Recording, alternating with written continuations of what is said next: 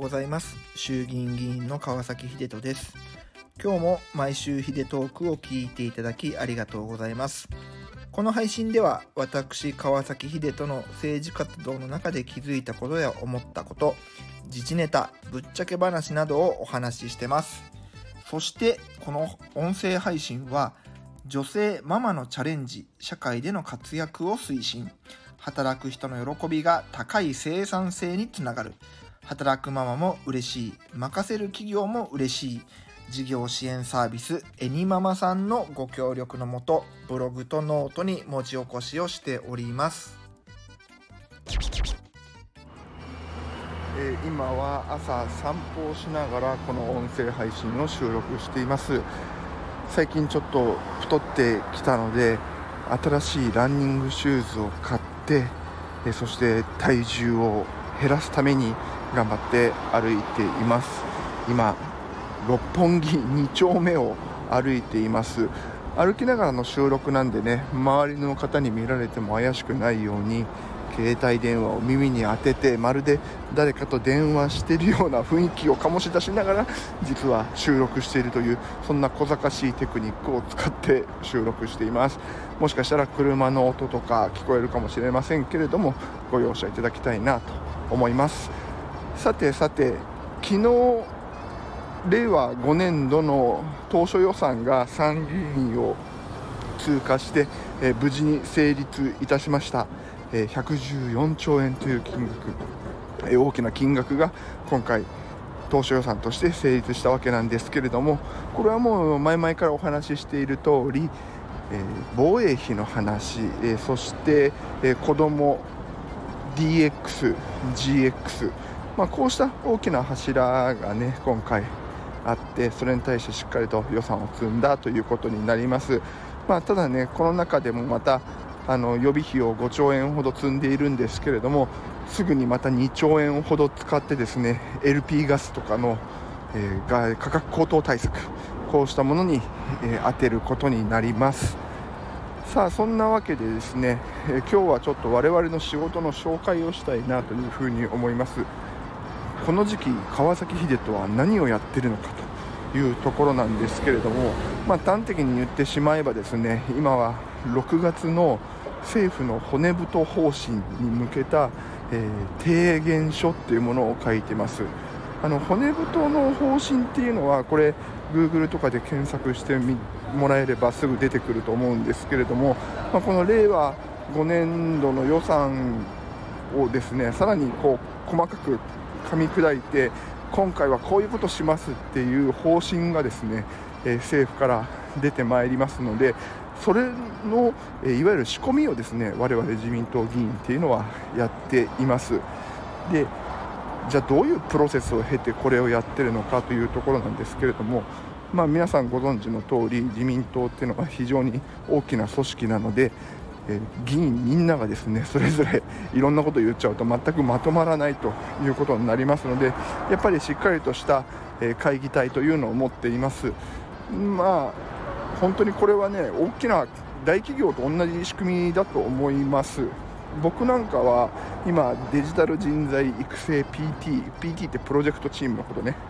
デジタル人材育成 PT っていうものとあと情報通信インフラ匿名チームっていう2つの会議体の事務局長をやらせてもらっています。まあ本当に会社でいうところの主催下のグループみたいな感じなんですけれどもまずここでえー、一つの提言書っていうのを作ります。こういうことを政府はやるべきだというねそういうものを提言書っていうんですけれども政府がこれに対してやるべきだというものをまずまとめてでそれをこうチームのみんなで作り上げて、えー、承認します。でそれが終わるとその次に親会親会っていうものにかけます。親会っていうのは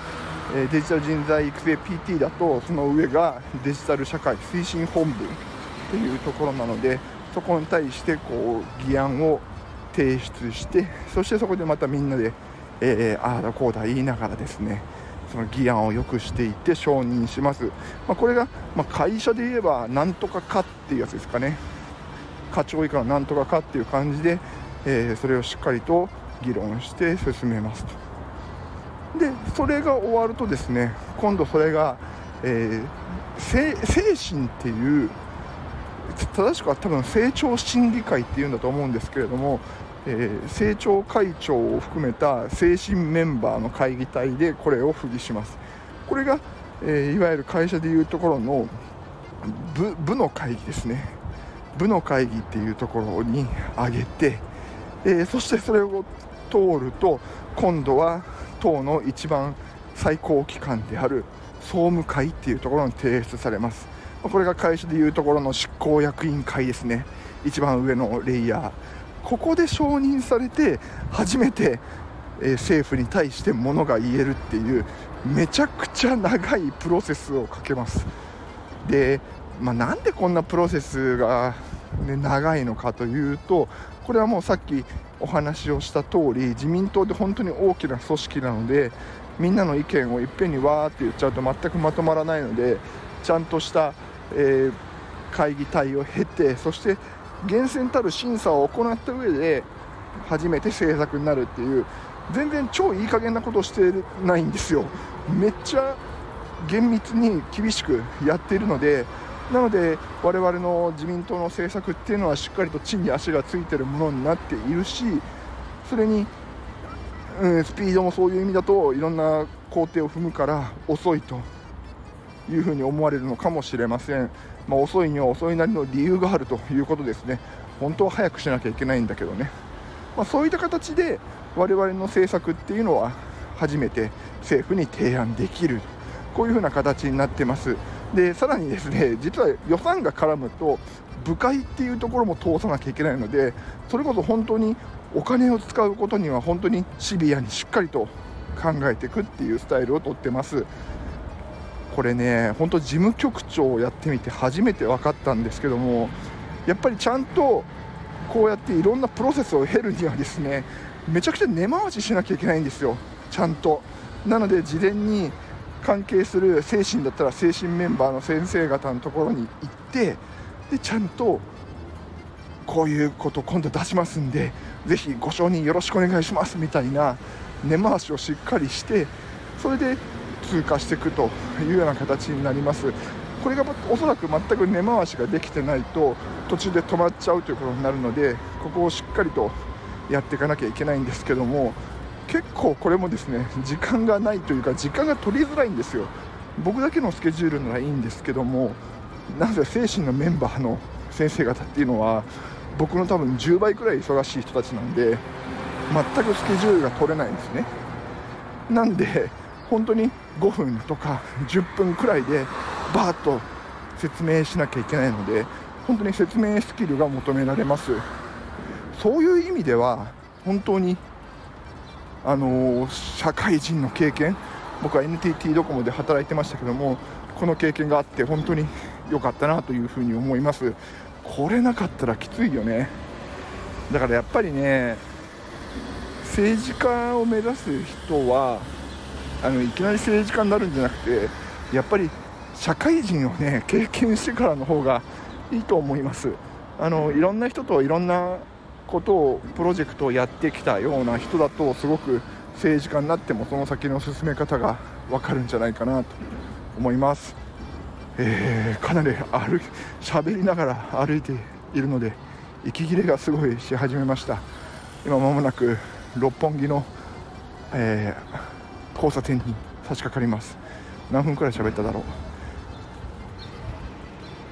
？8分くらい喋ったか。はい。というわけで、えー、歩きながらの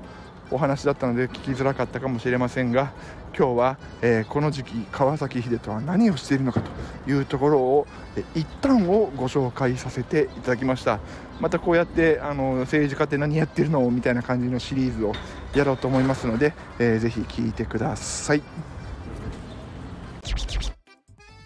最後はお知らせです。僕が運営している自民党オンラインサロン LDP 三重2ではインスタの画像の解説やみんなと一緒に国政報告会などの企画をしたりこのスタイフの限定配信なんかもしてます。参加資格は僕の自民党員になっていただくことです。年会費4000円かかりますけれど僕に毎月牛丼1杯おごってると思ってぜひ加入してください。詳しくは僕のホームページをご覧ください。それでは今週も張り切っていきましょう。じゃあね